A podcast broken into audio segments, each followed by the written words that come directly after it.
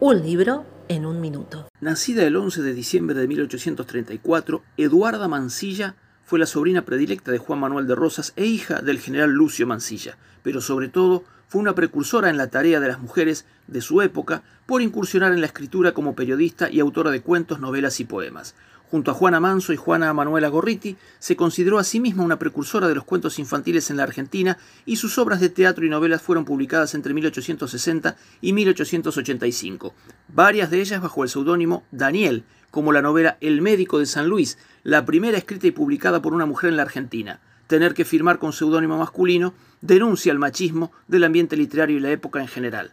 Lucía Miranda, Cuentos, Recuerdos de viaje, Un amor, Creaciones, La batalla de Santa Rosa y Ajenas culpas son algunas de sus obras. Recibió elogios de Víctor Hugo por su exquisita prosa en francés en su novela Pablo ou la vie dans les Pampas en 1869.